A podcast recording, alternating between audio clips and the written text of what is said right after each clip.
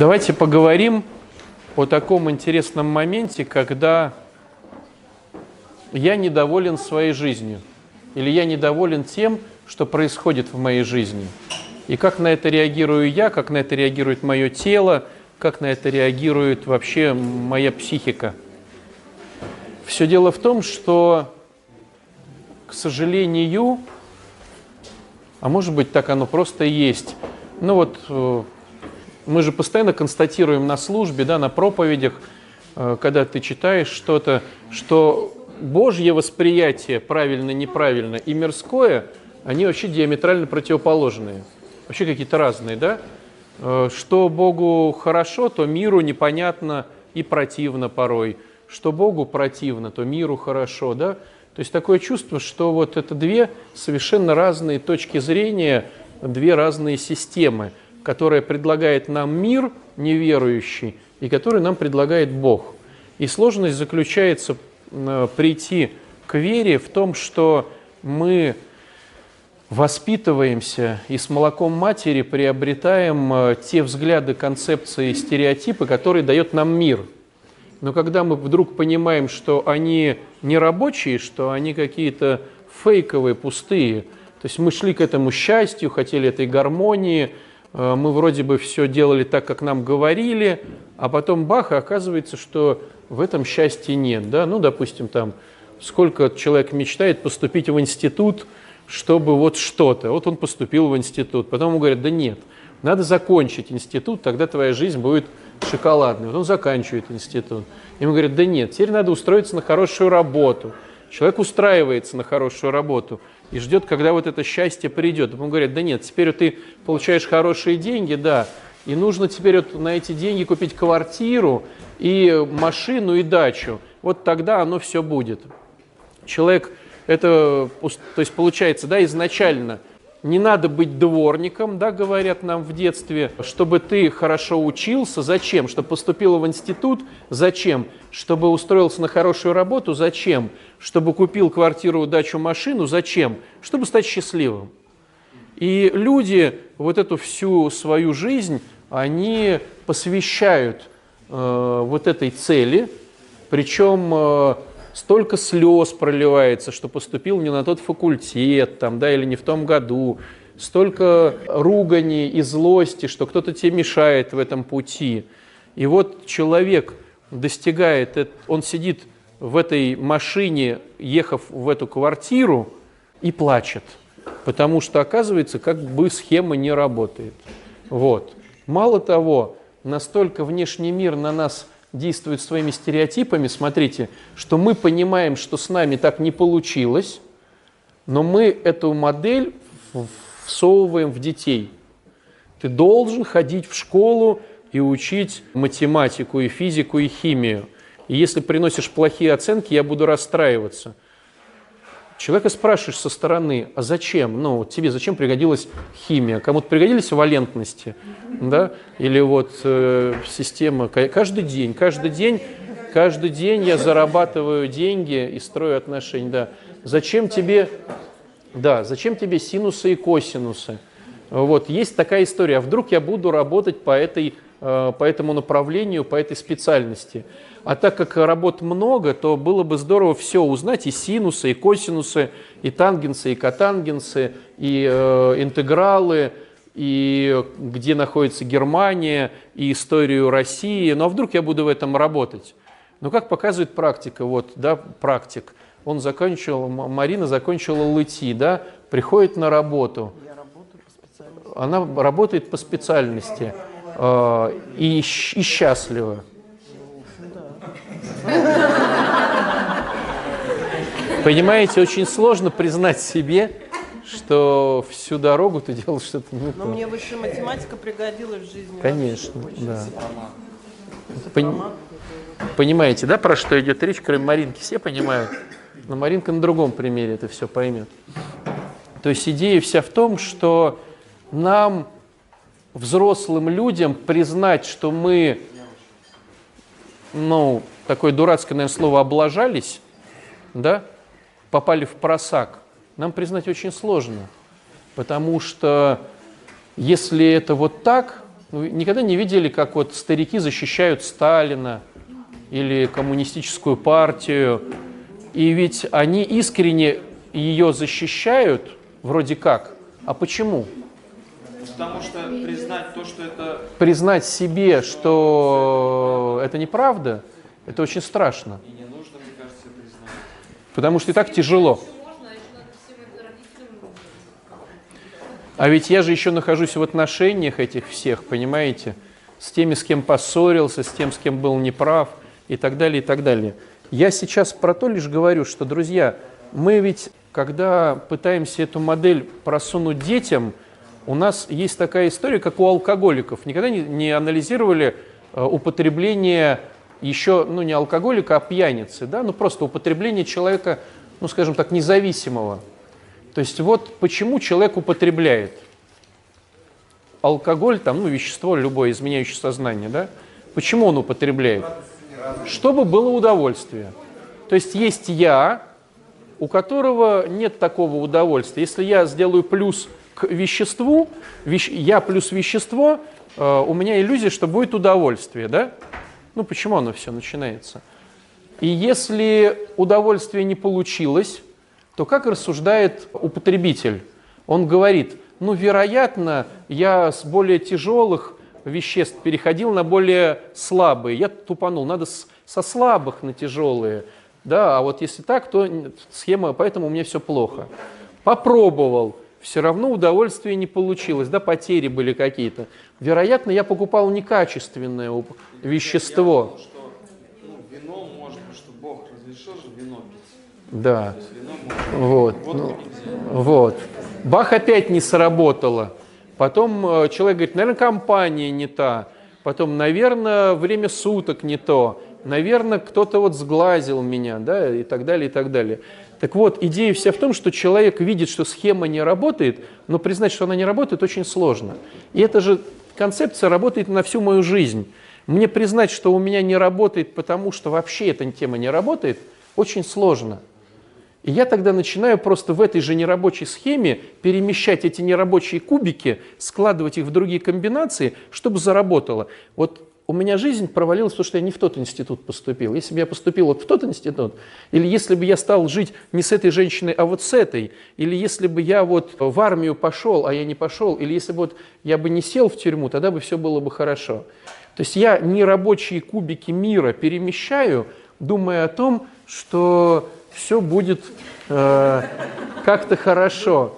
А оно все нехорошо и нехорошо. Это неумение, неумение просто принимать все, все хорошее. И все. Мне кажется, что ошибка заключается в том, что мирская схема по поводу радости жизни вообще не работает. Она вообще не работает. Люди плачут и в больших квартирах, и в маленьких. Мне вот недавно на эту лекцию сказали, понятно, батюшка, лучше плакать в Мерседесе, чем на велосипеде. Чем в маршрутке, да. наверное. Вышло интервью с Брэдом Питтом, где он признается, что всю жизнь он был на кочерге, на наркотиках или алкоголе, и что ему очень плохо, и он сейчас ищет новый путь и хочет стать лучше. Брэд Питт. А сколько людей мечтает быть Брэдом Питтом по отношению к тому, какие у него будут бонусы от этого там, да?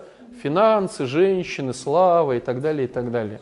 Так вот, мне кажется, что наша сложность, вот, вот всех, кто мы здесь сидим, заключается в том, что мы уже отчасти понимаем, что та схема не работает, отчасти мы понимаем, что есть другая схема под названием Бог, которая вроде бы работает, но мы настолько пропитаны схемой мира, что нам страшно отказаться от той схемы, потому что там дети, друзья, знакомые, близкие, чтобы прийти к этой схеме. И мы вот люди, которые пытаемся усидеть на двух табуретках одновременно, да, как говорили в Одессе. Вот. Э, Ну, невозможно так это все сделать, а мы те, кто хотим доказать, что это возможно. Я и обмануть хочу, и, и с Богом хочу быть радостным, и в квартире дорогой жить, и радоваться этой квартире, и в институт там детей засунуть, и расстраиваться, что они ушли из института, и что-то еще. То есть мы вот люди, которые... То есть, наверное, тем, кто неверующий, им проще. наверное, просто тем, кто не верит, и тем, кто верит. А вот нам самое сложное. То есть мы хотим и с Богом побыть, и миру послужить, а они взаимосистемы с, ну, не, да, конфликтующие. Так вот, к нашему... А? Смотрите, неважно, где ты живешь. Это такой же вопрос, а если вы постоянно ходите в храм, вы счастливо живете или нет? Вопрос же не в том, где ты, в монастыре, в храме или в миру. Вопрос, какой ты внутри. То есть можно жить в монастыре и плакать, а можно быть при кладбище, как синя блаженная, и радоваться. То есть вопрос, э, что ты несешь на своих плечах.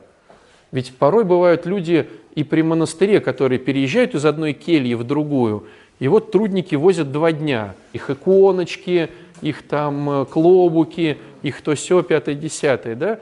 Ну, а в миру это были бы там марки, значки, э, мебель и так далее. То есть неважно, где ты живешь, важно, что у тебя внутри. Вот. Так вот, к чему весь этот долгий разговор, вступление?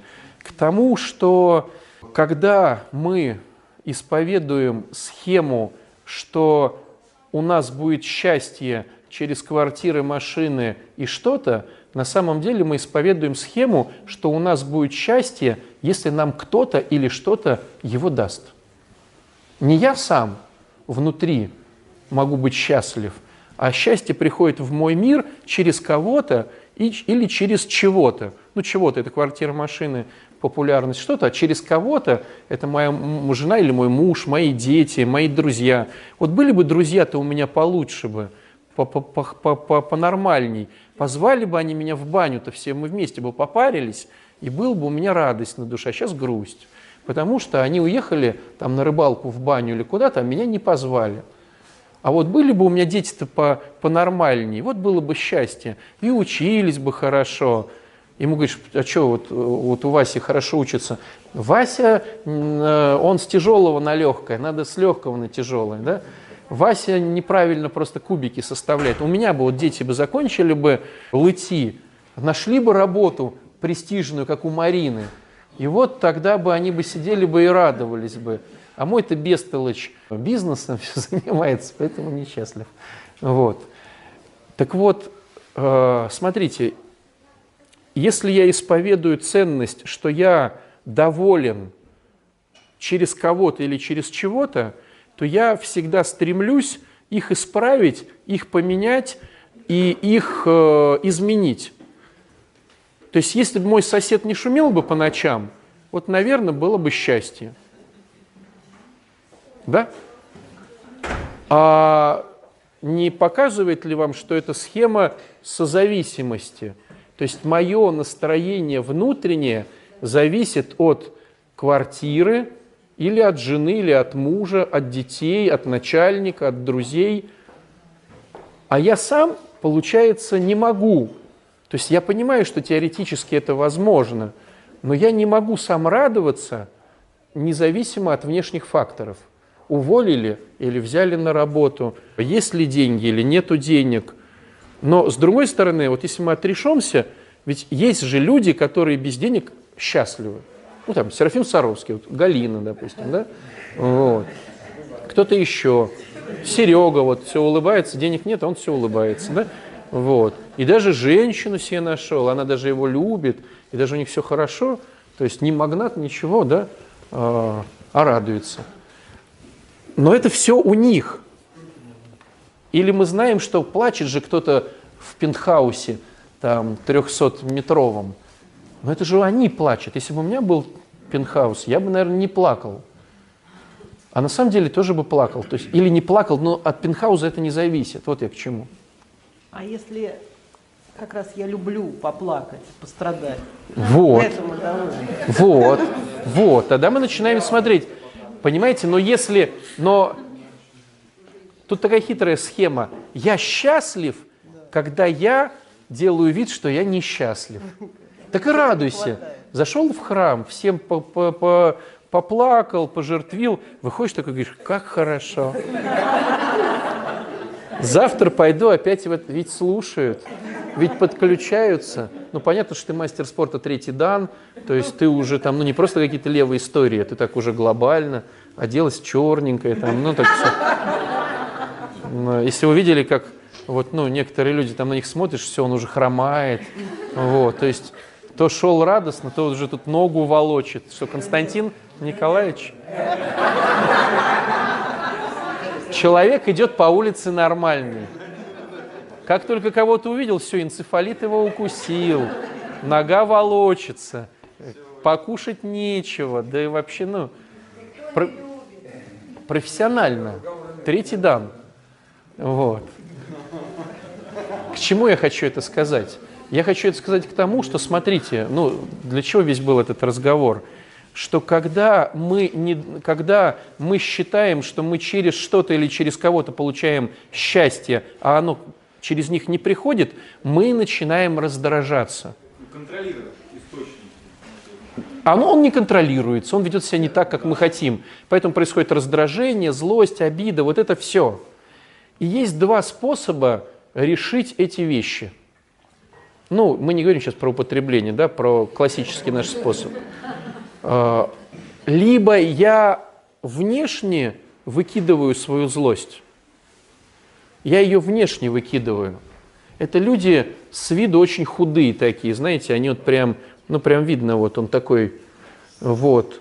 Либо они внутри ее взрывают. Так вот, э, жир – это та подушка безопасности, психосоматическая, которая помогает к этому миру сделать буфер. То есть очень толстые и очень худые – это те, ну это да, это мы такие люди, которые в гневе, в раздражении это все выкидывают либо наружу, либо вовнутрь. Но источник – это злость, раздражение и ненависть, потому что я не контролирую тех, кто мне должен принести счастье. Если ты поймешь, что счастье они тебе не дают – при всех раскладах, как бы идеально не вел себя муж или жена, как бы не круто Господь тебе подсуропил квартиру, машину, супер работу и Брэд Питом стал ты, да? Ты все равно, это никак не влияет на твою внутреннюю гармонию и счастье. Но раз ты так думаешь, ты постоянно перемещаешь эти э, кубики, жену, мужа, перемещаешь их поведение, ты встала рано, ты встала поздно, ты мне принесла еду, ты не принесла еду, ты заболел, ты не заболел, ты учишься, ты не учишься, ты двоечник. Постоянное ворочение этих кубиков похоже на алхимика такого, который внушил себе, что он может сделать золото из э, перемещения разных ингредиентов. Но золото не получается, он злится, раздражается и гневается. И либо наружу, либо вовнутрь. Но выхода нет. А конструктивно реагировать, это надо э, услышать, что только я сам себе могу дать радость. То есть гнев я себе могу нанести, да, я уже вижу это. И радость я могу. То есть, а? Прикинь, как интересно, да? То есть мы порой даже не знаем, что такое радость, потому что ищем ее от других, как-то вроде цепляем на три секунды, да? Вот человек, севший в новую машину, сколько он радостный, да? Он радостный какое-то время, но немножко. Купивший, вспомните, когда вы купили первый свой мобильный телефон. Была же радость какая-то, о, телефон. Вот. А потом хоп, и к вечеру, блин, столько кнопочек, все ломается, не туда. Вот. Чтобы, смотрите, выпускать гнев конструктивно невозможно. А что делать тогда? Или худеть? Контролировать свои чувства же мы не можем. Можем. Смотрите, смотрите. Гнев, если родился, это уже пошла деструкция. Претензия. Да, обида. То есть конструкция – это чтобы оно даже не возникало. Смотрите, почему мы в претензии? Почему я обижаюсь на Маринку? Потому что я думаю, что через нее мне придет счастье, а она делает что-то не так, поэтому я счастья не получаю. Я созависим ее поведению. Я думаю, вот если бы она сейчас, я пришел в храм, она на колени, да руки подняла, да слезу пустила, да говорит, луч света в темном царстве. Возрадуйтесь, батюшка пришел в храм. Тогда бы у меня было сегодня тяга идти в церковь, э, увидеть ее, обрадоваться. У меня коленка болит. Сейчас Падай на живот, ползи. Ну придумай что-нибудь. Начни петь псалмы. Я не знаю, это твоя тема. Давайте подумаем, что же мне даст радости. Поведение ее кубиками перемещаем. Маринка и на живот, и на спине, и на колени, и на больном. Говорит, да пускай это колено у меня отвалится, я все равно встану. Лишь бы луч света в темном царстве увидел. А от этого-то не изменится мое внутреннее. Потому что, может быть, мне хочется, да, как она грамотно сказала, быть недовольным. Может быть, я не умею быть довольным. Может быть, еще что-то. Но конструкция заключается в том, что ты даже не рождаешь этих штук. А если уж они родились, ну это уже любой вариант, там, ну, психологи предлагают там по подушкам побить, да, там, гнев выпустить, там, покидать что-то на землю, но это уже деструкция, ты уже в претензиях к миру, то бишь к Богу, да, или к людям, то бишь все равно к Богу. Или на себя идет. И на себя еще. И к себе претензии, что ты как Бог не смог это сделать, не имею... Да. Оно не то, что плохо или неплохо, оно уже, да, ну то есть, если я измазал, если у меня руки грязные, э, как лучше, об скатерть их вытереть или об, об занавеску? Но одна школа говорит, лучше об занавеску. Другая школа психологов говорит, что об скатерть. Да, но наша задача, но наша задача, чтобы гнева не родилось. Гнев рождается, еще раз 85-й, да? Гнев, смотри, гнев рождается, когда, ну, допустим, разбираем конкретную ситуацию. Да. Вот я уже понял, что, окей, от Марины мое счастье, как бы она тут не кувыркалась, все, я понял, окей, нет да. проблем, не зависит. Да. Но внутри оно само. Да, да, потому что, потому что, смотрите, я привык ходить на костылях. Мои костыли эмоций – это люди или факты. То есть я опирался на то, что сосед хорошо себя ведет или плохо. Я опирался на то, э, мой ребенок хорошо учится или плохо. Я опирался на то, мое начальство хвалит меня, поощряет или гневает. И вдруг я понимаю, что это мои костыли. И сразу, какой ответ? Я сразу ходить не начну. Потому что я, ну представляете, мы родились в системе, которая говорила о том, что мы зависим там от сиськи мамы. Будет, значит, круто. Не будет, значит, я плачу. И нам ее давали в каждую секунду, чтобы мы там их нервную систему не портили. То есть я там 30, 40, 50, 60 лет ходил на костылях чужих эмоций и фактов. И вдруг я понимаю, что все равно это костыли, я, я бегать хочу. И я начинаю их убирать. То есть сосед ни при чем. Кричит, не кричит, пьяный, не пьяный, ни при чем. Уеду в новую квартиру. Да неважно, в новой квартире, в коммуналке, в подвале живешь, бомжуешь на, на коврике. Неважно. С первой стадии это осознать. И увидеть, ничего себе, а для меня важно. Вот я себя сам развожу, в какой иллюзии я живу. То есть вот самое первое, на мой взгляд, это увидеть, что люди не влияют на мою психику, не влияют, только я сам на себя.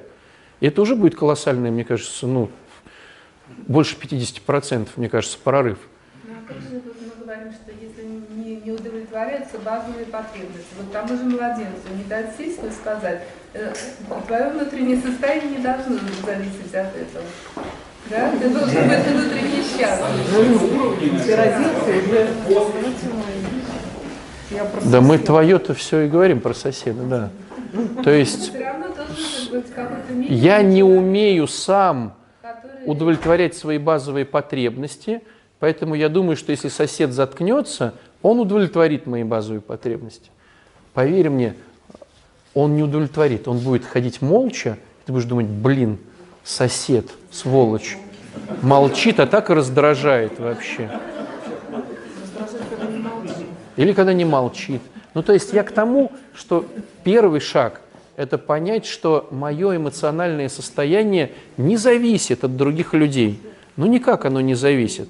Я не имею такой супер волшебной способности влиять на ваши эмоциональные состояния. Мы сами на эти эмоциональные состояния подключаемся.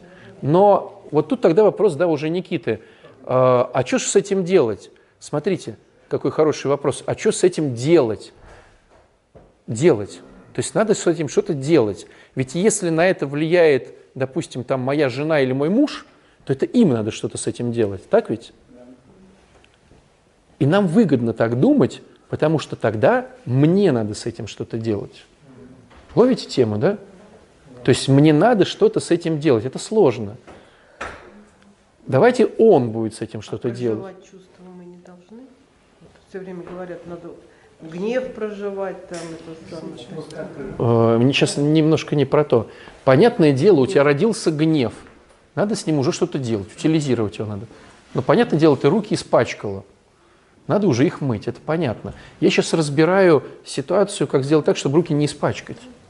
Или поменьше, поменьше испачкать руки, да? Вот я к чему.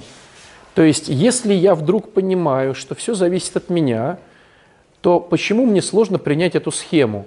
Потому что тогда мне надо самому что-то делать. И тогда муж и жена, дети вообще ни при чем. Они реально вообще ни при чем. Тогда второй станет вопрос уже ну, фундаментальный. А что с этим делать? Мне кажется, что ответ заключается вот в том, с чего мы начали, в отношении с Богом. То есть я такое устройство, которое действительно сам с этим сделать ничего не может. Я пустая, пустое ведро. И вот если я начну наполнять его Богом, вот тогда в нахождение во мне Святого Духа будет давать мне вот эту радость. Сразу кубики. Ну, у меня так получилось, сразу я придумал себе новые кубики. Да. Я стал переставлять мед. Совершенно верно. Да. паломнические поездки. Да, да, да. Опять манипулировать. Потому что ключевой вопрос ты стал переставлять. Здесь очень важно, чтобы был кто-то, кто поможет тебе их переставлять. А каким образом все-таки наполнять себя Богом, может Я еще раз да, подчеркну. Смотрите, если я сам начинаю наполнять себя Богом, и я знаю супер крутое упражнение, которое наполняет меня Богом, то когда я начну его делать, это упражнение, я не буду его делать, потому что мой мозг будет что-то придумывать, чтобы не наполняться Богом. Нужен человек впереди идущий, который будет показывать, где ты опять хитришь. То есть наша задача, чтобы наш мозг, наш мозг всегда нас будет обманывать, потому что наш мозг поврежден первородным грехом. То есть мы изначально ущербные в этом плане. То есть мы изначально тяготеем и хитрим к минусу, а не к плюсу. То есть мы заражены. Понятное дело, и впереди идущий тоже заражен. Но мы поэтому используем связку. Мы молимся Богу и получаем рекомендации впереди идущего. И тогда каким-то образом мы в эту схему вписываемся. Впереди идущий это же ну, э, старинный инструмент. Да, вот в церкви, если мы уберем психологию, которая только, да, вот, что там ей сто лет еще нету, то учитель, впереди идущий, духовник, это всегда была тема, которая помогает. Все равно будешь ходить сосредоточенный, не радостный, сосредоточенный на этом деле. Я думаю, радость, нач, нач, нач, радость начинается, когда Бог начинает жить в моем сердце. Вот радость, мне кажется, начинается. Ну, возьмите, да, вот с, с того же Серафима Саровского, да, который эту концепцию-то и говорил. Ну что, человек там в какой-то там избушке в лесу. Без впереди идущего. Мне кажется, чтобы достичь уровня... Нет. Мы же смотрим на Серафима Саровского уже когда он в апогее. Ведь, да, ведь э, практика монастырей в свое время, она что предполагала? Мы ее потеряли просто из-за того, что монастырей не было. Человек приходит послушником, его тут же прикрепляют к какому-то товарищу. Это как вот, ну, в центре, да, революционном, ты будешь, ну, как это у нас? Наставник, да. И он же в послушниках может 15 лет ходить. Потом он становится монахом. И он теряет, грубо говоря, своего впереди идущего, ну, где-то уже к, вот к тем. Потому что, ну, потому что они друг у друга исповедуются, но, в принципе, он уже настолько с Богом, что вот эта надобность, она, наверное... Ну, мне сложно про это говорить, потому что это уже не наш уровень, да, что там происходит. Но я думаю, что вряд ли Серафим Саровский дошел, или Сергий Радонежский, или кто-то, да, до такого уровня без наставников. Вот.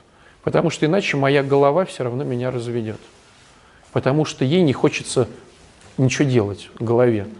И поэтому тогда наставник виноват, э, тогда там дети виноваты, работодатель виноват, но кто-то все равно виноват. То есть идея начать, то есть, ну, мне кажется, что вот все равно мы зашли далеко, вот мне так кажется.